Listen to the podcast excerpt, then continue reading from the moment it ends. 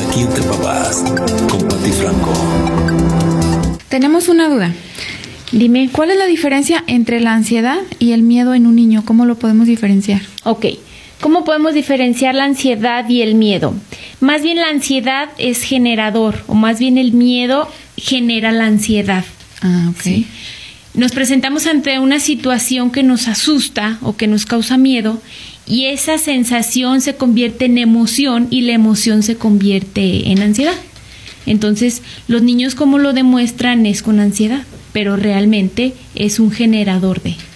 Entonces hay un miedo detrás. Así de es. la ansiedad. Así es. Pero si estamos viendo que nuestro hijo tiene a lo mejor, nuestro alumno, tiene mm, demasiado miedo, ¿cómo lo podemos manejar?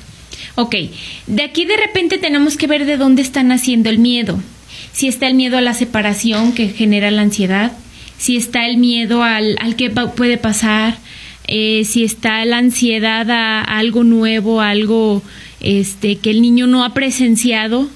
Eh, ¿Cómo lo podemos ayudar? Pues dándole seguridad como papás, eh, dándole seguridad como maestros, eh, enseñándoles que, que a lo que se están presentando no hay que poner, no, no hay que ponerles tanta tensión o tanto miedo para que no se genere esa ansiedad.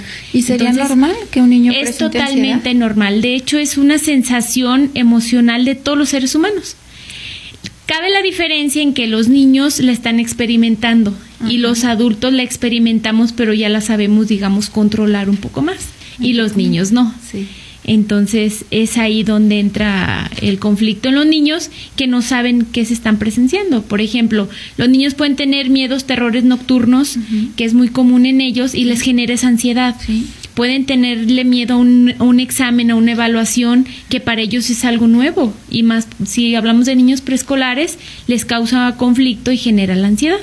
¿Y en qué momento podríamos mm, darnos cuenta que ya superó, o sea, que ya tenemos que tomar cartas, cartas en el asunto y qué tendríamos que hacer? Ok, cuando ellos presentan o enfrentan, que los ayudamos a enfrentar, que un examen, si estudias lo vas a pasar. Eh, un miedo que si prendes la luz y mamá y papá va y los apapacha y les dice no pasa nada, les demuestra el, el closet debajo de la cama, mira mi amor, no pasa nada. Entonces cuando enfrentan esa situación los niños es cuando se controlan y baja la ansiedad. ¿Dónde es una alerta? Donde ya les provoca ya un dolor físico, por ejemplo, ya dolor de estómago, ya tienen insomnio, les sudan sus manitas, este llanto esporádico o llantos que no sabes ni controlar. Es ahí donde papá o mamá o, o maestro este es un, un foco rojo, una alerta donde te está dando un indicador de que el niño está sufriendo. Entonces, y hay que, ¿Y ahí qué darle hacemos? una atención.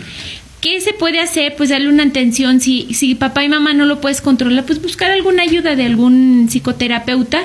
Afortunadamente la ansiedad es sumamente controlable. El 90% de los casos de, de ansiedad es controlable totalmente y se da de alta muy rápido a los chiquitines. Ay, pues muchísimas gracias.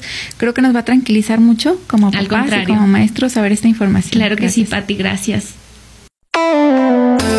Esto es Aquí entre papás, con Pati Franco.